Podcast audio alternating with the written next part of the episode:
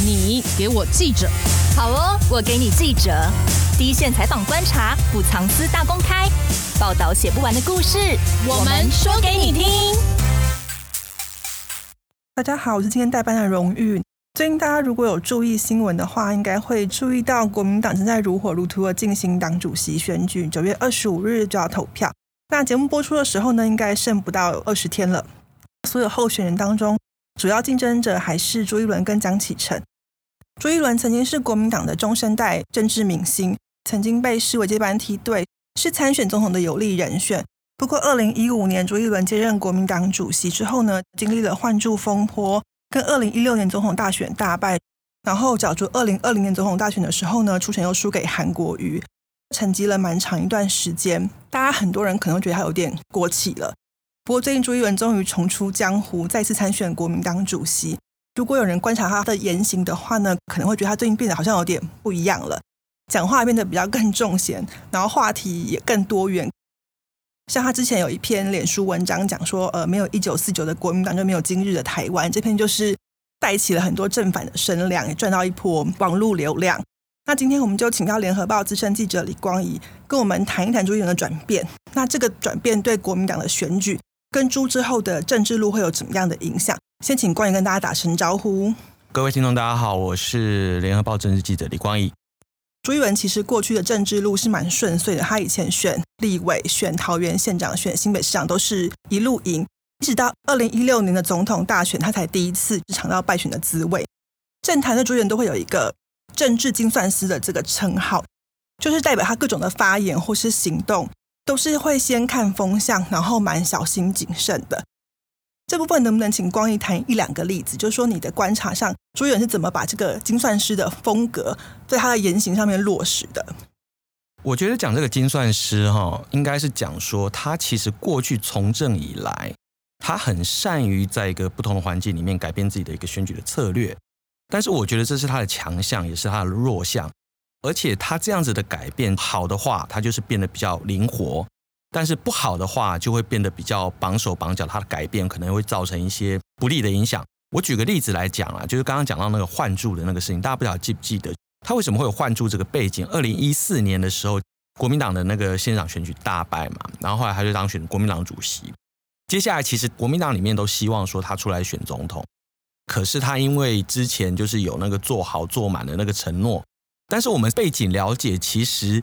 他所谓不选总统这样的想法，其实也并不是非常的坚定啊。那时候党内其实要帮他营造一副就是说拱他出来的那个感觉，黄袍加身。对，因为我们去看朱立伦过去的从政的经历，他大概都是这样的情况之下上位的。比如说他选桃园县长的时候，是吴伯雄力排众议，把其他人都排除，然后找他出来选。他选新北市长的时候，跟蔡英文竞选那一次，大概也是类似的状况。就尽管他可能个人不是太愿意，但是当时党内认为他是很强将，等于说把整个的台子都铺好让他选。他选国民党主席的时候，大概也都是这个状况。所以我们可以看到他前期的时候，大概都是这样子。那当时国民党里面其实是在思考一个复制类似的模式，把朱立伦推去选。可大家知道总统的大位，你怎么的期待没有人出来跟你抢呢？结果果然就冒出来一个洪秀柱，然后洪秀柱出来之后，他就变得没有办法去处理自己到底要不要参选的问题。结果洪秀柱就一路过关，然后获得提名。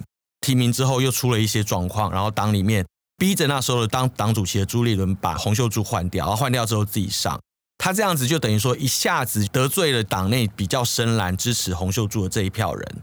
那这个教训给他造成了什么样的启示？我觉得这给他一个刺激，就是说我下次要选，我就要赶快表态。于是出现了什么？二零一九年要选二零二零年总统大选的时候。他就很快就表态，大家不晓得还记不记得，二零一九年十一月、十二月的时候，他率先表态，因为他其实那时候环顾整个国民党里面，大概没有人跟他抗衡啦。那表态之后，马上就是吴敦义马上就来打压他。我觉得吴敦义是有余量情节，他自己也想选嘛，那他当然就是压朱立伦嘛。那朱立伦被压了之后，接下来就是会变成说，其他人会不会冒出来？结果果然就冒出来韩国瑜。被吴敦义戳了几次之后，后来就痒了，就出来选了。然后另外还有郭台铭，郭台铭的状况就会比较类似，是说大家后来发现说韩国瑜真的有一些状况啦。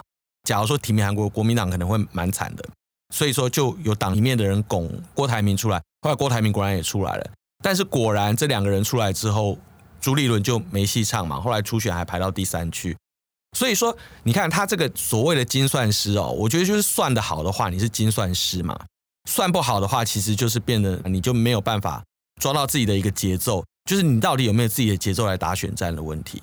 我觉得这是很重要的关键啦。你看这两次其实都输掉嘛，第二次甚至连党内提名都没有，所以他这一次又改变策略。他为什么要改变策略？我觉得可能跟他之前是输给了韩国瑜、输给郭台铭是有关的。因为那两个人的个性都是比较鲜明的，就是说，不管是从政或者从商，有霸气、有个人魅力或者什么之类。但是相对来说，我觉得朱立伦给人的感觉就是白开水啊，他没有什么不好，你也说不出来他有什么好，但是你就是喝下去就是没什么味道这样子。我觉得大概的状况是这样子。那他这个改变到底好不好？我觉得。我们接下来可以再谈看看。对，就是刚刚光一说他算得好，可能就是一个掌控节奏的好状况；然后算得不好，可能就会失去他的舞台。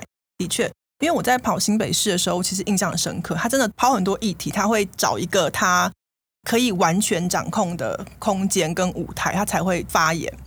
比如说，他那时候在新北市最常利用的场就是市政会议，因为场子是他的，我觉得不会有人来干扰他的发言，所以他那个时候就会常常利用市政会议的最后。然后才突然抛出一些他想要做的事情，其实跟会议没什么关系。比如说那时候有一次他，我记得那个会议很沉闷，但他最后在讲话的时候话锋一转，开始重炮抨击那时候执政的马政府，就是迟迟没有修财政收支划分法，导致什么新北财政负担沉重啊，人均的预算比起台北市就是很低之类的，就会让这个话题延烧了好多天，因为他是蓝营的重要诸侯，然后还重炮轰打马政府。他算准时机出手，然后把议题掌控得很好，这个是成功的例子，就会让话题延烧好几天，或带动他的声势。但弄不好，就会像刚刚光仪说的一样，他在二零二零总统大选的时候呢，本来他都做好准备，二零一八年一卸任新北市长，他其实就已经被认为要去选二零二零的总统，就然后他也很快表态，然后怎么着，半途杀出了一个韩国瑜，然后他自己主打那个正常轮的。标签还被人家讽刺成边缘论，像刚刚光仪说，他那个时候策略是怎么会变成说，本来是像政治明星媒体宠儿，可是在这个选战里面慢慢变得没有声音，不只是媒体的声量不好，甚至连选民的那个目光都抓不到呢。我长期观察朱立伦哦，他其实条件是很优越的啦。我常常讲说，你一个政治人物要出头的话，大概三个，一个就是你个人的条件，第二个就是你。有没有钱呐、啊？你能不能支持你继续从政嘛？第三个大概就是你的那个家族的背景有没有这样的势力或是什么之类的。大概就是很多人可能就是这三个条件当中有一个或是两个可能就很不错了。但朱立伦是大概是三个都有，就是说他又是学者嘛，然后家族背景从政，然后而且岳父那一边其实还蛮有钱的，所以这些对他来讲都不是阻碍。但是我觉得这个东西对他也造成一个，就是说他对于政治的那个挑战性哦，他会变得比较保守一点。刚刚荣誉讲到了那个东西，我正好对他的感触很深，是说他其实很喜欢在自己比较擅长的领域的那个舒适圈里面讨生活啊。比如说刚刚你讲的那个财政的问题，其实就是我们过去一两年看他在最主要在干什么，他主要专注的议题就是在讲那种财政啊、财经啊什么之类的东西。那当然。他这个人的背景，或者说过去在地方首长或者什么任内，他其实在财政方面弄的还是还不错的。那这确实他加分的强项。但是说实在，你讲那个财政，讲那个经济，第一个大家其实比较不懂；第二个，它的冲突性是比较低的；第三个，我们老实讲，我们看了这么多年的财经政策或什么东西，你财经学者就是这一些，大家提出来的建议就是这一些，你能够讲出一朵花来吗？其实也不容易呀。所以说你在讲这么多，他认为说。哦，这个东西我讲的很强，我是专家。然后我一讲之后，大家都应该很重视，至少是对他来讲不会减分。但不会减分的结果就是怎样？就是不会加分嘛。他假如说一个人的政治的那种各个方方面面，他的那种条件有很多项，那他在财经的部分他已经是八十分九十分了，他要再加分已经不容易了。你就算加到一百分，也是加十分。但是你的弱项呢？你的个人魅力的部分，你有没有去打造？你的核心价值的部分，你有没有去打造？你国民党的一个改革的东西，你有没有打造？你的那个战斗力的部分，你有没有去加强？这些日子他其实应该补强的是这个部分，而不是一直去讲说啊，我财经很强，我要提出一些财经的政策，或是地方走透透，然后去讲说，哎，各个地方有什么需要什么之类。这个不是现在要做，这个是等到选举之后才要做的，所以我才说观察说，最近他可能稍微有一点点改变啦。但是这样子的改变呢、啊，会有几个问题，就是说他会不会太晚了？还有就是说，他到底是为了选举改的，还是为了长期的一个他个人形象或是国民党形象的一个扭转而改的？我觉得这个都是要长期观察的一个部分。对，刚刚有提到，就是他最近这个人设，或者说他的一些发言的风格的转变呢、比如说，刚刚我们提到那个没有一九四九的国民党就没有经营着台湾这一篇，其实他的脸书后来的确是引起了绿营侧翼的围攻，蓝营这边也会有一些互动嘛。除了新闻之外，他也赚到一波网络声量，确实是有把流量带起来。那我最近的观察就是，他也一直把声量拉高，重批那个蔡政府的，比如说疫苗、防疫、纾困这些。振兴的政策，然后而且他的用词就是不再像过去，就是刚刚光宇说的这样白开水，他已经就温温的，然后谈事情就是比较不痛不痒，像他最近都会拿一些什么中共同路人啊，或者是那种什么民进党精神这种看起来就很容易就拿来当成新闻标题的这种字眼，然后把它放进那个他的脸书的图卡里面凸显嘛，讲话就很重咸。像农委会安乐死走私猫咪这个议题啊，或者像网红被侧翼网军攻击这种比较贴近可能年轻人会关心的议题，他也是蛮快就跟上。特别是安乐死猫咪那一题，就我那天发现他其实动作还蛮快，比柯文哲的那个发文还快。看得出来他有去努力去塑造，好像他是可以跟得上这个时事，比较贴紧这个议题变化，然后做出一些攻击的。但刚刚光也说，就他这个东西是为了选举吗？还是说他长期的未来政治风格就是要改变？我们回到前面的刚刚谈的东西，他过去的一个主轴，我觉得基本上是不犯错啦。但是现在他应该意识到一个问题，就是说，在这个流量为王的时代，不犯错等于没有声量，就是所谓的对错其实是没有这么的客观的一个东西。那你没有争议的话，就没有讨论，没有讨论你就没有声量。所以我认为他是意识到了这一点。然后我现在知道说，他其实也找了一批新的人来帮他操盘网络的运作的部分啊。刚刚容易讲的那几个议题，大概我也有注意到这这些状况，比如说像疫苗的，比如说像那个猫的，然后还有就是一九四九，其实让我比较，你可以讲惊艳或是惊讶的，就是那个一九四九的那个操作，那个其实是蛮打破过去朱立伦人设的一个东西。朱立伦过去偶尔会谈到一些关于国民党的意识形态的东西，但是不会谈得这么的深。但是我刚刚有提到，就是说他到底这样子的改变是为什么改变嘛？当然，现在大家是讲说，因为国民党的一个党员结构的关系，可能是深蓝的居多，甚至黄复兴的选票还要去拉这个部分的话，可能造成他就是说用比较正统国民党的一个角色来出发。但是我个人会觉得，其实朱立伦他这个人，他选上主席与否，可能不是他现在目前的眼前的战略的价值所在。我觉得他现在的战略价值是，他能不能在二零二二、二零二四有角色嘛？那二零二二、二零二四有角色，其实很重要，就是国民党你是一个怎么样的国民党？假如说国民党只是靠说，哎，民党犯错，所以说我可以从中得利的话，那你就算可以撑过二零二二，你也撑不到二零二四，因为二零二四讲的就是一个执政权嘛。那再进一步下去推，就是二零二四是谁？那朱立伦现在的表态是说，我会无私的提名。他所谓的无私的提名，我认为。他不是不想，而是说他也意识到一点，就是他越想越没有，就是他过去很想，然后也显露出他很想的样子，但反而就没有。但是现在你就是用电影《卧虎藏龙》里面一个台词嘛，你把手打开，你握有了全世界；你把手握紧，里面什么都没有嘛。大概的状况就是这样。当你抓了越紧，就是我们去看二零一九年那个吴敦义的那个状况，吴敦义的那个状况就是整个犯了所有一个政治人物所能够犯的错。他为了自己能够提名，犯了所有的错，从总统提名到立委提名的部分。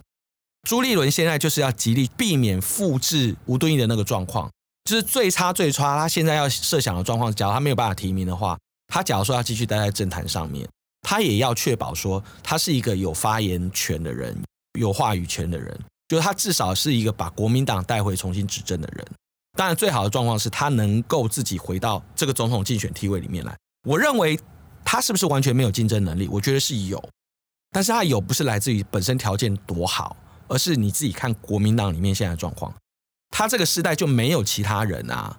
我们讲那时候的那个马马立强，马立强马已经退休了嘛，胡志强也没有了嘛，那就剩下他嘛，就是他这个时代里面其实已经没有了嘛，大概就五十多岁、六十岁左右的这个，大概就是他一个，除非是有其他的黑马再出来，比如说最近买疫苗很红的郭台铭会不会再出来？但是我觉得最重要的是，他第一个说他能不能改变国民党，就是说让国民党变成一个就是说有被人家肯定支持的党，而不是因为否定民进党而支持的党。第二个是他自己的部分。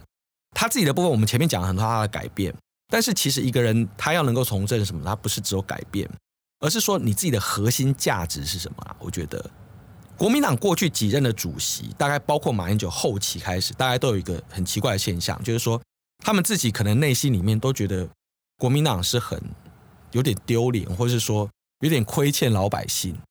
比如说讲到转型正义，他们几乎就不敢反击了。我觉得这是很好笑的情况，好像一个死穴。对对对对，就是很多，然后或者说国民党你过去威权啊，但是大概到了最近选举为止，大家都很难有人国民党的领导人光明正大去讲说，我们过去有很多的贡献啊，你们为什么都不讲？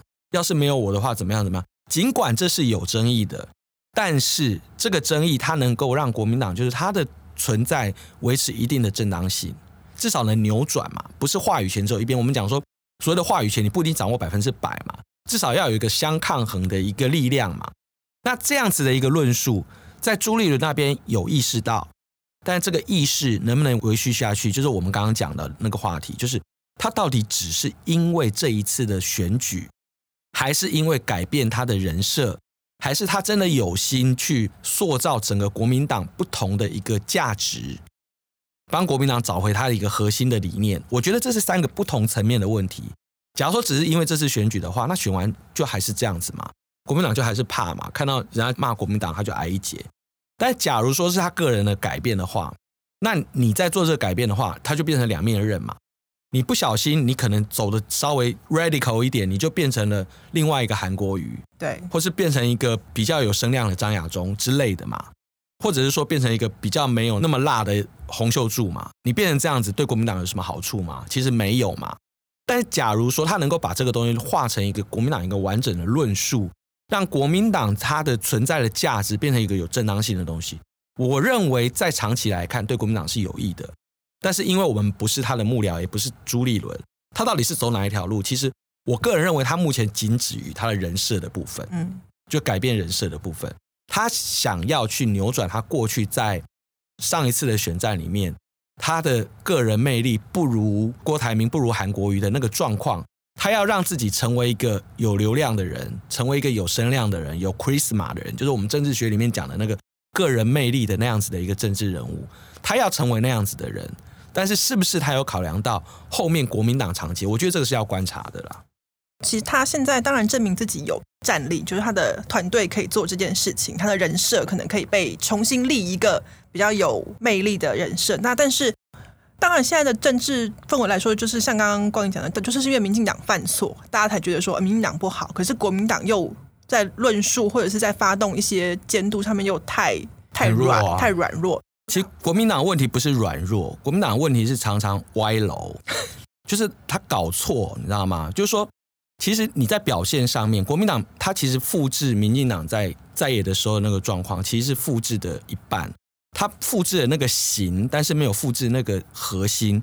他常常就是大家觉得他就是为反对而反对嘛。那你其实拿不出来自己的东西。我觉得这是他的问题。他很大声啊，你刚刚讲软弱，其实不软弱，他还丢那个内脏什么之类的。对，一天到晚开记者会。对，然后一天到晚开记者会，但是他抓不到重点。比如说在疫苗这一题上面，国民党其实是非常非常有资源。可以在这一题上面好好，好好打。对，但是从头到尾没有啊。他们其实可以当领头羊啊，就现在变成跟屁虫啊。我常常讲的就是说，民众党一个高虹安就狂扒国民党三十几个立委，大概的状况就是这样子啊。嗯、不管朱一伦会不会当选嘛，以观影来看，就是刚刚提到的朱一伦他的那个论述，有没有办法转移到国民党本身的体制改变？大概觉得说还有什么可以观察的面向？我觉得比较困难啦，因为我。我觉得国民党哦，自从大概这几十年来发生李登辉执政之后，它呈现一个就是高低差比较大的状况。什么叫高低差比较状况？就是说他在执政团队的方面，他其实是非常稳健的。他在执政的这一群人，他找了很多的官僚或者学学者什么之类的。但另外一方面，他其实支撑这个政党存在的一个主力是非常基层的，就是地方派系之类的人。那你这两票人在程度上面是有高低落差的。那你要怎么样把这两个东西 combine 在一起？当然，朱立伦我觉得他有机会，是因为他这两个角色他都有，包括他的父亲或者说他的岳父那一边，其实都是基层出身的，他自己也选举过很多次。这种东西拿捏的好，你就会变成说你整合的很好；然后拿捏的不好的话，你可能就会变成你就是太精英，就会变成像马英九；再不然就是太媚俗，你可能就是往地方靠，然后就变成那个不好的样子，跟派系结合。对，就是，而且我觉得最近朱立伦有一点点这样的样子，比如说跟着朱立伦的人，或者是说朱立伦下乡去跑的那个状况。感觉上他在地方派系这一块有去抓紧，对他有要抓的那个感觉。但他抓他到底是为了自己抓，还是帮国民党抓？我们我觉得在这些姑且不论，但是这个其实会让人担心啦。就是说你会不会又是在你当党主席之后，是不是又会走回国民党那个老路？过去马英九的时候，曾经为了要把地方派系这个黑金的东西把它压下去，费了非常多力气，但是其实始终没有成功，至少没有死灰复燃嘛。就是说，你看那个国民党现在。领导班子，我们看起来还是精英的啦。尽管有一些地方派系想要反扑啊，我想要怎样之类，但是其实之前都还没有成功过。但是将来有没有可能会变成这样子，不知道。然后第二个的话，就是说明年的二零二二的大选，我觉得国民党要赢的难度不大。但是所谓赢，什么叫做赢？因为上一次已经拿了十四席了嘛，下一次你要拿几席才算是赢？这就很难说。可能一个不小心，朱立伦他这个主席连二零二二都当不完，那下一个上来是谁？对国民党来讲，我觉得就有一个很大的不确定性。然后第三个，我认为说啊，在野党的一个气势的状况，就是国民党现在的状况，你整个来说，柯文哲他到底是怎么样？因为现在看得出来，就柯文哲的民众党跟国民党两边的那个支持群众是有流动的情况，这个流动的情况会不会变成了两个小边永远战胜不了一个大边的这个状况？比如说，最近我们常常在讲的那种，民众党到底是不是要全面出击？那他假如全面出击，可能国民党连二零二二都会有影响，那就不用讲说二零二四了。这一些可能都挑战朱立伦，然后这个又回到朱立伦他最大的弱项，就你真的要比个人的魅力，你又比不上柯文哲嘛？像上一次大家为什么后来初选的时候一直没有办法去支持朱立伦，就是在各个民调里面三角都里面，他就是赢不了柯文哲。他尽管那时候赢得了蔡英文，但是他赢不了柯文哲。那这时候支持者可能很多人就会转去说，诶，那我是不是想说去支持别人？这时候朱立伦可能就是要转嘛。那转的结果就是，我们去看接下来国民党有没有上来的梯队，看起来很难啊。因为二零二四你是不是有其他人，其实也是很困难。所以我觉得朱立伦将来面对的关卡其实还蛮多个，但是我觉得他是不妨就是他在国民党自己的论述里面，他要好好的下功夫。的确。我相信民众大概都是希望说，在野党对执政党还是要有一定的监督，而不是说让执政党一党独大，然后就会全力导致腐化状况。那国民党之后是不是能够透过这次党主席选举去抽换一些他内部的核心论述，然后让之后的这个二零二二的选举可以有比较好的成绩，摆脱这段时间来的低潮？我觉得确实是可以持续观察的一点啦。国民党你去看，他过去曾经死过很多次，但是他都可以再起来。国民党其实基本上跟一个蟑螂差不多。就他打不死，他可能什么宁汉分裂啊，或者是说国共分裂和内战赶到台湾来，两千年输的时候，国民党也分裂，然后那时候支持率也只剩下百分之十几啊。我觉得那个状况，其实国民党的好处是打不死。他为什么打不死？就是因为其实他的里面有各种不同的人在这里面，所以他可以保持一定的灵活的战略。他不会说像民进党执政，他可能被很多自己的意识形态就绑死了。